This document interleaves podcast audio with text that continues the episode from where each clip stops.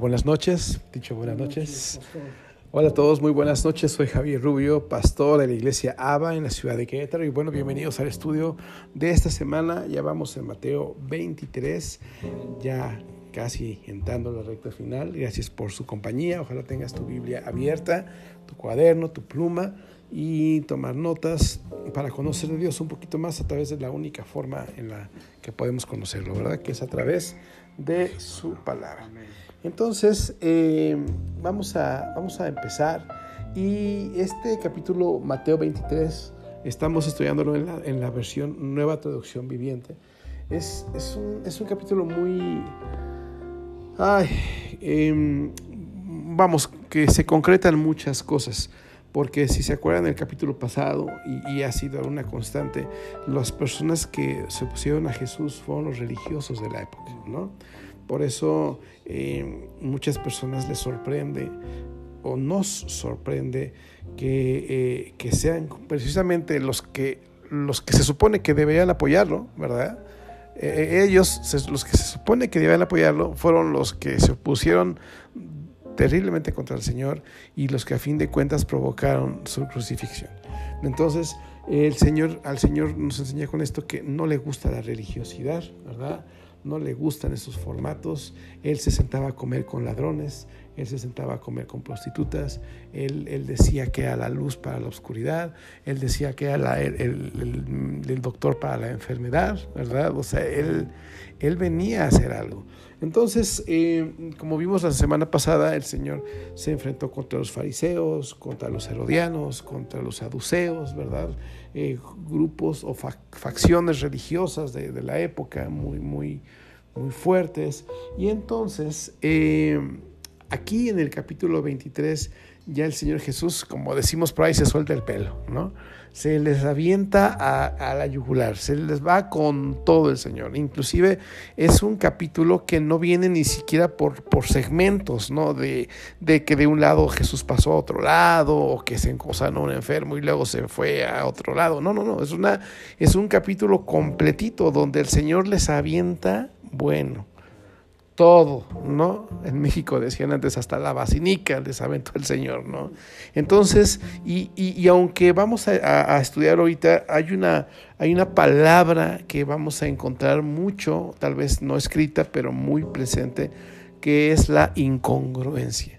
Si algo el Señor le reclamaba a toda esta gente religiosa era que decían una cosa y hacían otra.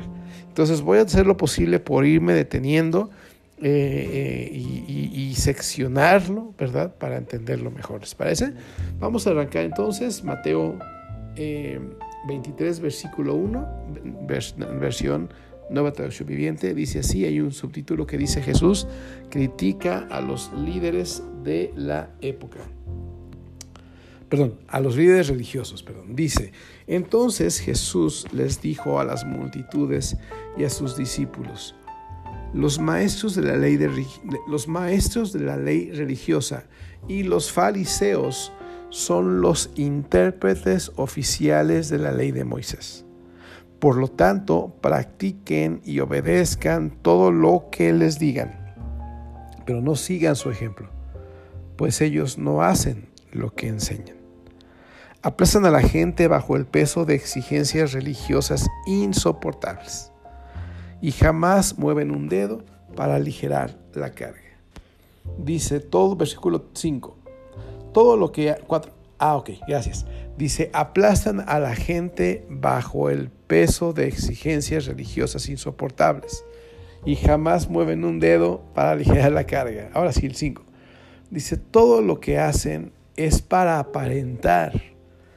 En los brazos se ponen anchas cajas de oración con versículos de la escritura y usan túnicas con borlas muy largas.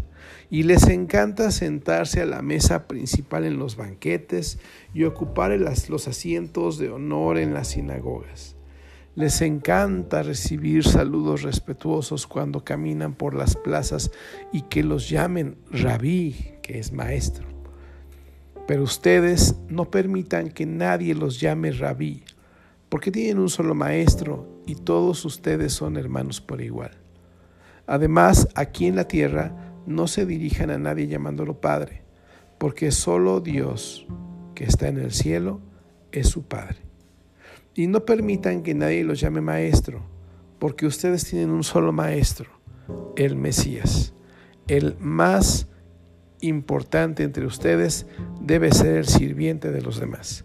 Pero aquellos que se exaltan a sí mismos serán humillados y los que se humillan a sí mismos serán exaltados. ¿Ok? Qué fuerte, ¿no? Está, está muy fuerte. Ahora, eh, si me permiten regresarme al principio, en el versículo 2, el Señor Jesús dice algo asombroso, asombroso, asombroso, que, que es, como la columna vertebral del, del siervo de Dios o, de alguien que le sirve a Dios. El Señor les dice, el Señor Jesús dice a la gente, miren, los fariseos son los maestros oficiales de la ley de, de Dios, ¿no? Dice, son los intérpretes oficiales de la ley de Moisés. Y te das cuenta cómo el Señor los honró. O sea, a pesar de que eran gente como eran, a pesar de ser como eran, el Señor los honró. El Señor siempre honró a las autoridades a pesar de ser la autoridad máxima, veía una autoridad y la honraba y la honraba. Y les dijo, miren, ellos son los intérpretes oficiales. Y dice, y por tanto en el versículo 3, practiquen y obedezcan todo lo que les digan. Porque lo que, lo que les decían era bueno, porque era lo que estaba en la Biblia. ¿no? Pero, dice, pero en la, Reina Valera me gusta mucho como dice, por lo tanto, dice ahí, la voy, a, la voy a leer en la Reina Valera, nada más ese versículo. Dice, así que todo lo que os digan que guardéis, guardadlo y hacerlo, mas no hagáis conforme a sus obras, porque dicen y no hacen. O sea, esa frase está buenísima en la, en la versión Reina Valera. Aquí también es buena porque dice, pues ellos no hacen lo que enseñan. Entonces, eh, en el libro de Hechos, capítulo 1, dice, dice eh, Juan, Juan eh, no Juan, Lucas, el que lo escribió, dice, dice Lucas, y estas cosas empezó Jesús a hacer y a enseñar. O sea, Jesús siempre hacía y luego enseñaba. Y ellos no, no hacían lo que enseñaban. Entonces nos tiene que quedar el saco a todos, ¿no? ¿No? O sea, dice el Señor, si tú dices y no haces, o sea, tú, tú sales en la foto, yo salgo en la foto. Todos salimos en la foto, salimos en la foto si, si somos gente que andamos hablando todo lo que dice la Biblia, pero no hacemos lo que dice la Biblia y peor de todo aún enseñamos a otros sin hacer en, lo íntimo, ¿verdad? Lo que dice la Biblia. Y luego el Señor empieza a, narrar lo que hacía esta gente tan, tan, tan perversa. Dice que aplastaban a la gente bajo el peso de exigencias religiosas insoportables que ellos eh, no estaban ni tantito dispuestos a, obedecer o hacer, ¿no? Entonces, eh, y continuaba, dice, todo lo que hacen es para aparentar, ¿no? Qué fuerte. Y me llama una, la atención, aquí, aquí tengo una cita que quiero leerles, que, que guardé, porque en el versículo 5 dice, todo lo que hacen es para aparentar. Y dice, en los brazos se ponen anchas cajas de oración con versículos de la escritura y usan túnicas con borlas muy largas. ¿Saben lo que son las borlas? No son como unas bolitas de tela que colgaban de, la ropa. ¿no? En, en, números 10, en números 15, 37, fíjense que dice, el Señor les ordenó a Moisés que les dijera a los israelitas, ustedes y todos sus descendientes deberán confeccionarse flecos y coserlos sobre sus vestidos con hilo de color púrpura. Estos flecos les ayudarán a recordar que deben cumplir todos los mandamientos del Señor y que no deben prostituirse ni dejarse llevar por los impulsos de su corazón ni por los deseos de sus ojos. Tendrán presentes todos mis mandamientos y los pondrán por obra. Así serán mi pueblo consagrado yo soy el Señor, su Dios, que lo sacó de Egipto para ser su Dios. Yo soy el Señor. Entonces se dan cuenta como, como dice aquí en el versículo que acabo de leer, en el 40, tendrán presentes todos mis mandamientos y los pondrán por obra. Entonces ellos seguían este mandamiento de hacerse esas colguijes de color púrpura, yo creo que para llamar la atención y recordar, pero la realidad era para que recordaran que tenían que hacer algo, no nada más para verse bonitos y elegantes, ¿no? Entonces el problema era ese, ¿no? Que, ah, y luego dice que hacían unas cajas de oración con versículos de la escritura. Si se ven en la internet, los judíos actualmente es una costumbre milenaria que agarran citas bíblicas, las ponen en un papelito, las meten en una cajita y esa cajita se la, le ponen como una, un, un colguije, una liga y se la pegan en la frente. ¿No? Se la pegan así en varias partes del cuerpo, como diciendo, es que llevo la palabra de Dios, como dice la Biblia, en la mente y en mi corazón. dices, no, así no era, cabezón, ¿no? Era para que la leyeras y la pusieras por práctica, ¿no? Así se guarda en el corazón, no, no, no, no haciendo esas cosas. Entonces era un verdadero desorden, ¿no? Y les empieza a, recriminar cómo se la pasan deseando que la gente los exalte, los reconozca, buscan los primeros lugares en las iglesias, en las comidas y otra cosa dice, y quieren que todos les pongan títulos ostentosos, rabí, maestro, ¿no? Esos títulos son reales. Dios no está diciendo que esté mal decirlos. Porque, por ejemplo, el apóstol Pablo le decía a, Timoteo, eh, Timoteo es mi hijo en la fe. O sea, Timoteo le podía decir padre a Pablo, al apóstol Pablo. No está mal decirlo, está poniendo un contexto en el que todos están viendo quién es el mejor, ¿verdad? Donde todos quieren ser los más famosos, los más reconocidos, pero que no hacen nada de lo que enseñan. Y en ese contexto, el Señor advierte a los discípulos y le dice, pues a ti que no te digan maestro ¿verdad? Y a ti que no te digan Padre, y a ti que no te anden exaltando. Dice, cuídate. Le dice, porque el que se exalta a sí mismo va a ser humillado. Dice, y los que se humillan a sí mismos serán exaltados. Y como decía Juan Gabriel, pero qué necesidad, ¿no? ¿Qué necesidad de yo ser humillado si el Señor me está enseñando en la Biblia que yo me puedo humillar a mí mismo? Si yo puedo tomar una actitud humilde y servirle a Dios, aprendiendo, eh, poniendo en práctica lo que aprendo y después enseñarle a otros lo que yo ya aprendí, lo que yo ya puse en práctica. Si alguien llega y me dice, oye Javier, es que eres lo mejor, de lo mejor del mundo mundial, dices, no, yo no me voy a exaltar ni voy a dejar que los demás me exalten porque lo único que voy a lograr es que sea humillado. ¿no? Voy a ponerles una anécdota muy, muy breve en una ocasión en una boda. Eh, yo, yo me sentía muy exaltado, muy, muy alto. Había predicado en la boda, había cantado en la boda, era una boda muy grande, todos me tenían así como en alta estima, ¿no? Y les confieso, yo me empecé a, a sentir como vanidoso, ¿no? De que, wow, estuvo increíble la boda, ¿no? Y en eso escucho que me dicen, uh, había un montón de gente y me dicen, Pastor Javier, Pastor Javier, y todos, Pastor Javier, como 10, 15 gentes, ¿no? Entonces yo volteo a ver diciendo, esperando que me dijeran, díganme qué necesitan de mí, ¿no? Déjenme cómo, cómo puedo bendecirlos, ¿no? Y en eso cuando los volteo a ver a todos me dicen, ¿no nos tomas una foto, por favor? Y yo, ok, les tomo la foto, les regreso al teléfono y todos, gracias, y ya todo. Y ese me dice, oye, cabezón, ¿para qué te andas exaltando a ti mismo? Lo único que vas a lograr es que seas humillado. O sea, humíllate a ti mismo. Y entonces, solamente entonces vas a ser exaltado. Qué fuerte, pero bueno. Espero, espero esto ayude a explicar un poquito. Después vamos a continuar en el versículo 13, donde ya viene la consecuencia de tomar este, este tipo de acciones y hacerlos un estilo de vida, porque ellos ya eran el estilo de vida de esta gente, ¿no? Como en la actualidad hay gente y siempre ha habido y siempre habrá gente que vive así, ¿no? Fingiendo, buscando un lugar y, a fin de cuentas pues va, va a ser humillado y, hay una consecuencia. Versículo 13 dice, ¿Qué aflicciones espera maestros de la ley religiosa y fariseos? Hipócritas. No, tal cual, ¿no? Les dice, hipócritas, pues les cierran la puerta del reino del cielo en la cara a la gente. Ustedes no entrarán ni tampoco dejan que los demás entren. ¿Qué aflicciones espera maestros de la ley religiosa y fariseos? Hipócritas, pues cruzan tierra y mar para ganar un solo seguidor y luego lo convierten en un hijo del infierno, dos veces peor que ustedes mismos. Guías ciegos, ¿qué aflicciones espera? Pues dicen que no significa jurar, nada jurar por el templo de Dios, pero que el que jura por el oro del templo está obligado a cumplir ese juramento. Ciegos tontos, ¿qué es más importante, el oro o el templo que lo hace sagrado? Y dicen que jurar por el altar no impone ninguna obligación, pero jurar por las ofrendas que están sobre el altar sí las impone. ¿Qué ciegos son? Pues ¿qué es más importante, la ofrenda sobre el altar o el altar que hace que la ofrenda sea sagrada? Cuando juran por el altar, juran por el altar y por todo lo que hay encima. Cuando juran por el templo, no solo juran por el templo, sino por Dios quien vive allí. Y cuando juran por el cielo, juran por el trono de Dios y por Dios quien se sienta en el trono.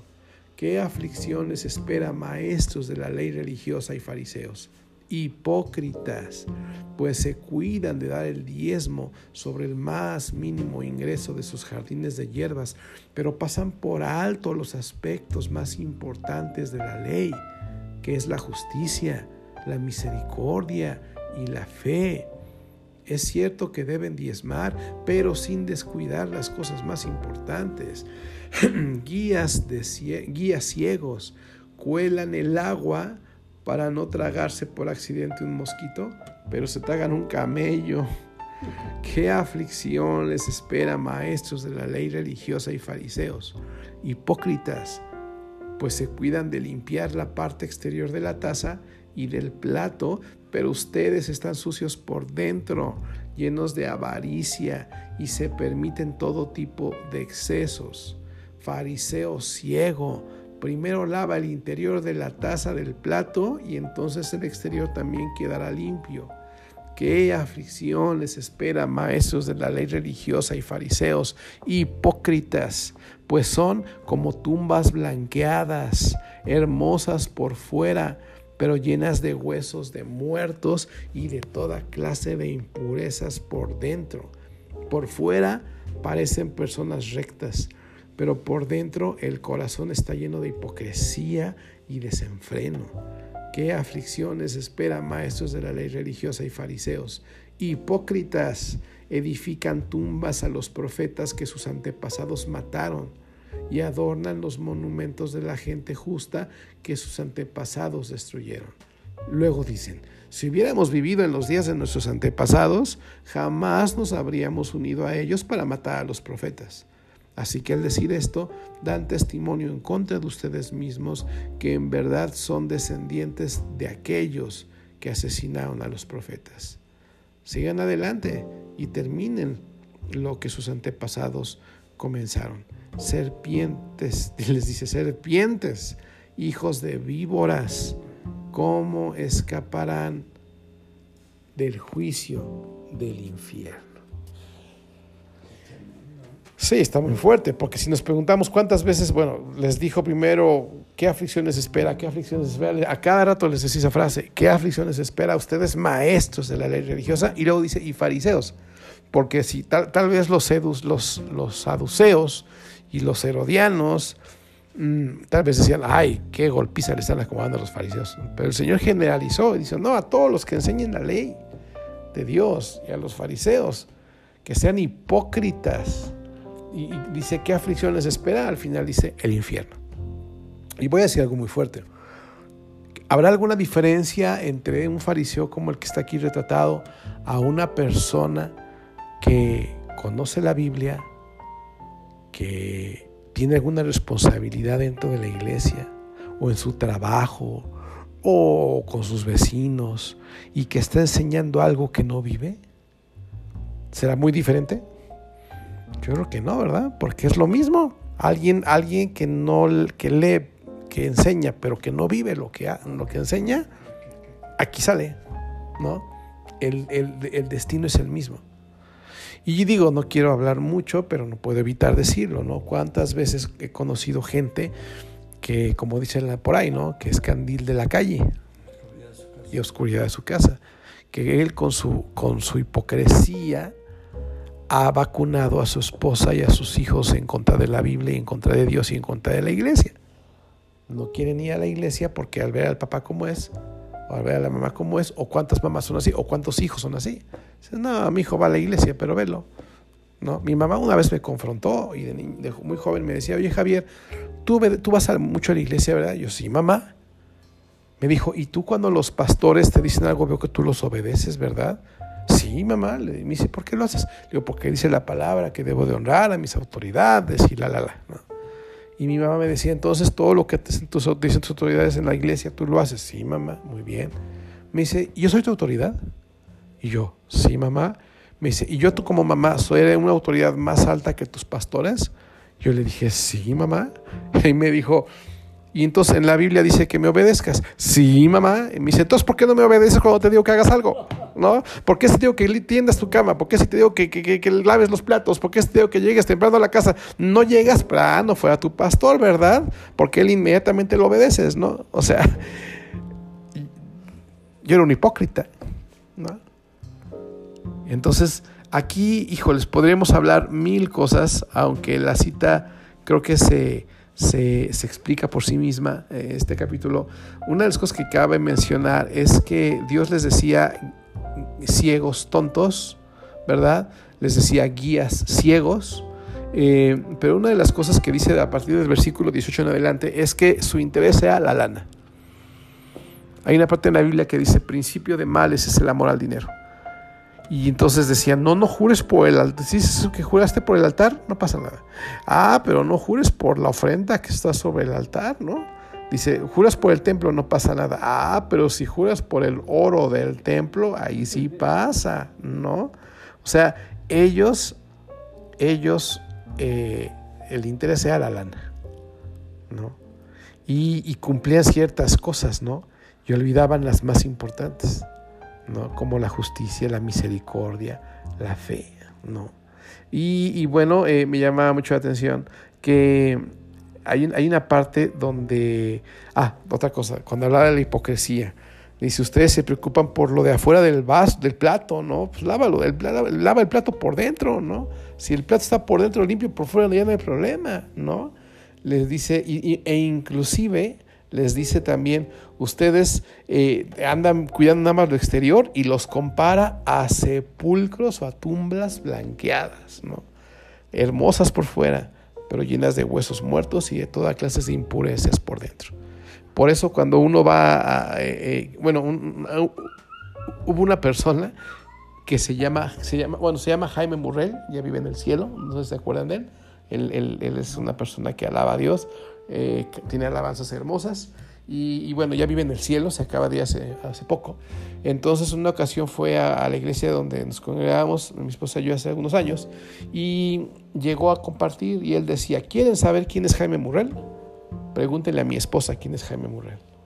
Pregúntenle a mis hijos quién es Jaime Murrell. No, no, no le pregunten a los demás, no, porque ellos saben quiénes soy. Entonces, cuando dice el Señor, eh, hay gente muy bonita por fuera, Qué triste que en su casa se dan cuenta de, las, de los que, que son tumbas blanqueadas, porque adentro, puro hueso muerto y toda clase de cochinadas. ¿no? Y eso se da cuenta la gente con la que viven, ¿no? Y luego tus vecinos, ¿verdad? Y, bueno, eh, continuando con, con, este pequeño resumen o aclaración, eh, también, em, bueno, pues termino esta parte con esto, les dice serpientes hijos de víboras. Satanás es conocido como la serpiente antigua. Entonces a ellos Dios los está diciendo hijos del diablo. En otra ocasión también Dios les dijo hijos del diablo porque les dijo los deseos de vuestro padre quieren hacer. Y ellos les decían, somos hijos de Abraham, el patriarca fundador de la nación hebrea. Y les dijo, no, no, ustedes son hijos del diablo. Porque Satanás, el Señor Jesús dijo en otra parte de la Biblia que Satanás es homicida. Y dice, y ustedes me quieren matar porque el diablo es un homicida, el diablo me quiere matar y ustedes son hijos del diablo porque los deseos de su padre quieren hacer. O sea, les tiró con todo, ¿no? Todo eso lo decía el Señor Jesús. Sí, todo eso lo decía el Señor Jesús, ¿no? Entonces vamos a continuar el versículo 34, dice, por lo tanto les envió profetas, hombres sabios y maestros de la ley religiosa. algunos los matarán crucificándolos y a otros los azotarán con látigos en las sinagogas y los perseguirán de ciudad en ciudad como consecuencia, se les hará responsables del asesinato de toda la gente justa de todos los tiempos, desde el asesinato del justo Abel hasta el de Zacarías, hijo de Berequías, quien, a quien mataron en el templo, entre el santuario y el altar. Les digo la verdad, ese juicio caerá sobre esta misma generación. Bien, ahí nada más quiero hacer un paréntesis. Eh, el Señor está profetizando y a partir de ese momento empieza a profetizar algo muy fuerte. Ahorita lo vamos a leer.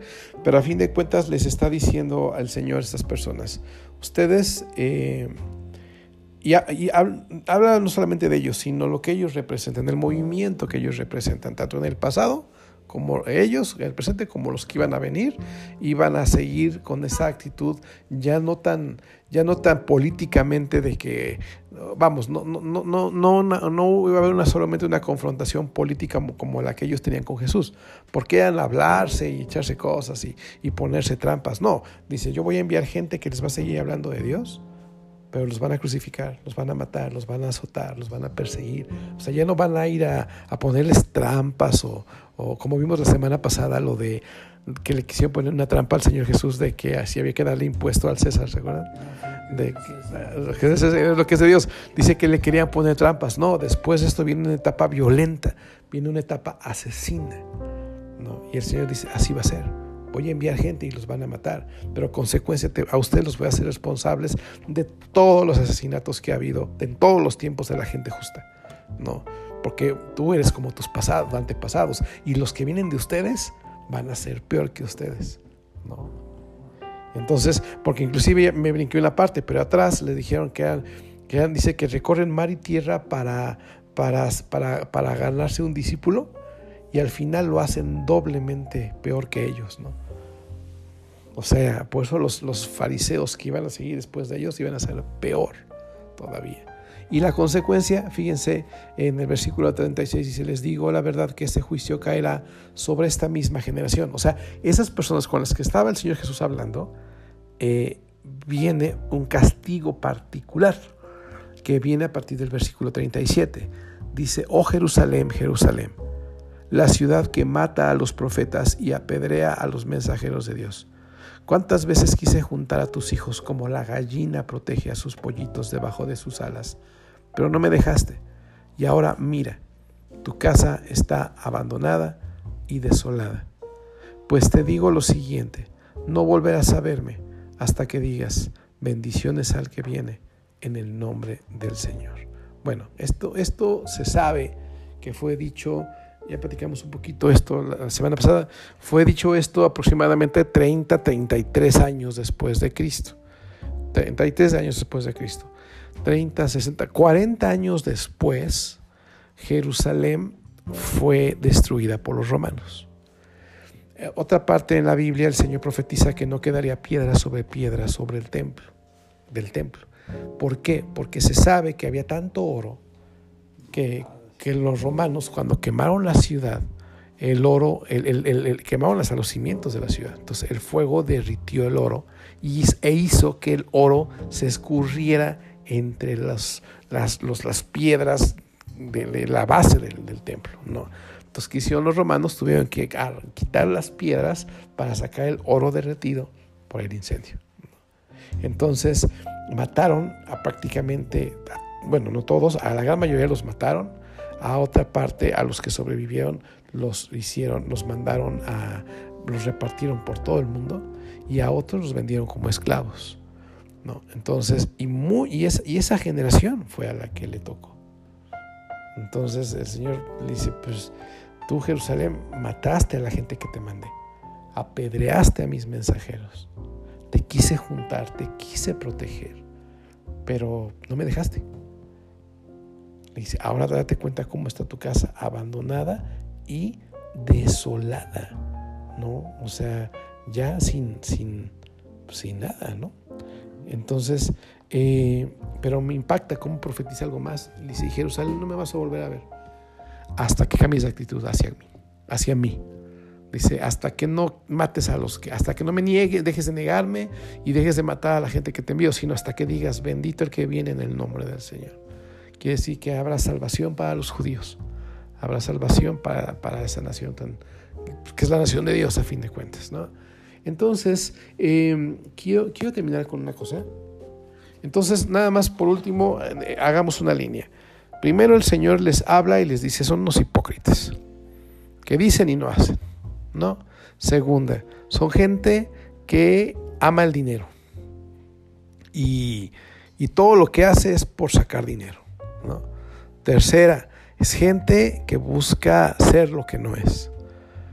Que la gente los reconozca, los exalte cuando no son. Y por último, son, guías ciegos, ¿no? que en medio de todo este relajo quieren, quieren ayudar a otros. Y lo único que hacen es lograr gente peor que ellos mismos. Y creo que todos tenemos que ser bien, bien, se dice, introspectivos, ver hacia nosotros mismos y, leer con calma este capítulo, meditar con calma este capítulo y arrepentirnos, porque el, el centro de este capítulo es, porque el que se exalta va a ser humillado, pero el que se humilla va a ser exaltado. Como dijimos, no, que no hay necesidad de que, de, que, de que algo nos pase para ser humillados.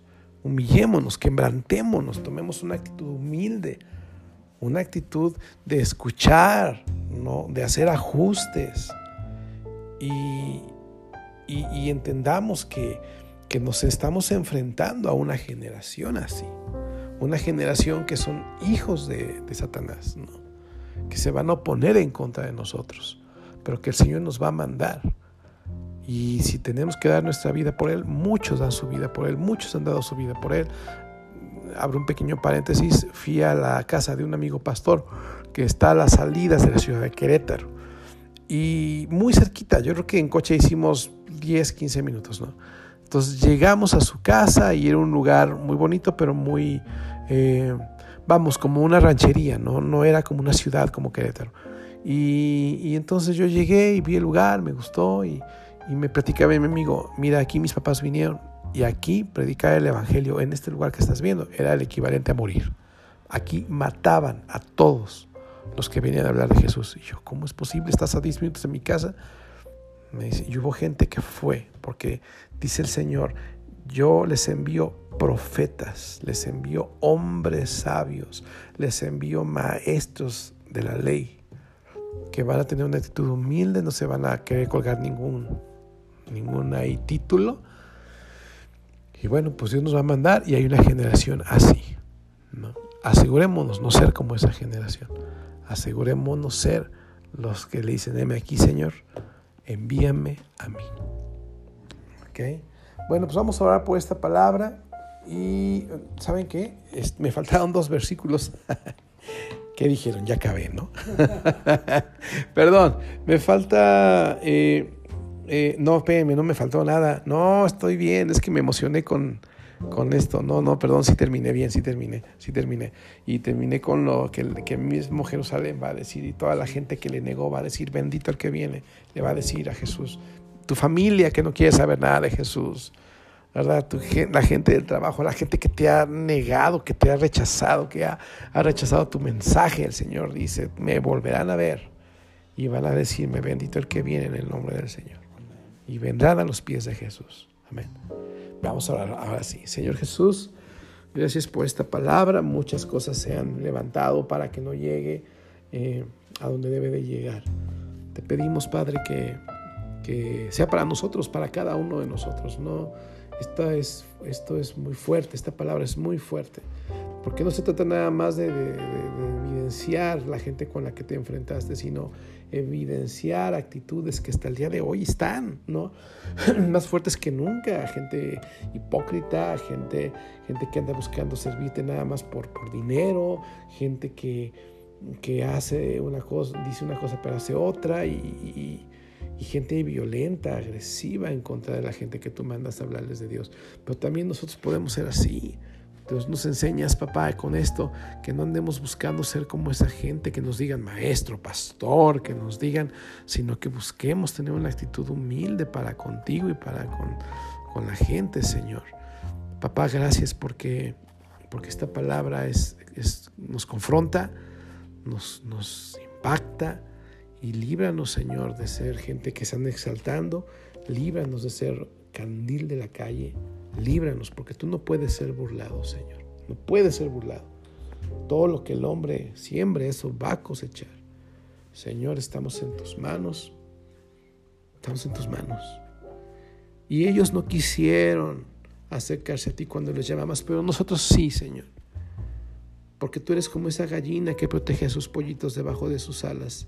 Y el Salmo 91 así dice, que tus alas nos cubrirás, Señor.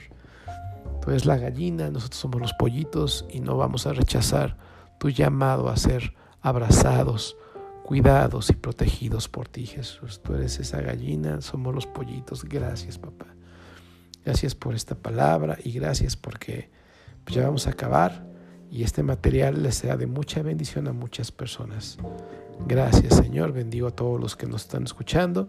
Bendigo a Ticho que está aquí con nosotros, Señor. Gracias. Y gracias, papá, porque la siguiente semana va a estar muy buena también. En el nombre de Jesús y de tu Espíritu Santo. Amén. Amén. Amén. Muchas gracias. Y nada más por último, no se pierdan la siguiente semana. Eh, vamos a hablar de un tema totalmente profético del fin del mundo. El capítulo 24 de Mateo eh, es cuando Jesús habla acerca del futuro. Va a ser un tema muy fuerte, probablemente tomemos un poco más de tiempo porque es mucho, muy profundo y, no se lo pierdan. Les mando un gran abrazo, Dios los cuida, como nos cuida, como cuida a Dicho, como me cuida a mí. Eh, Dios les cuida, les respalda. Y bueno, soy Javier Rubio, pastor y amigo de la iglesia ABA en la ciudad de Querétaro, México. Muy buenas noches.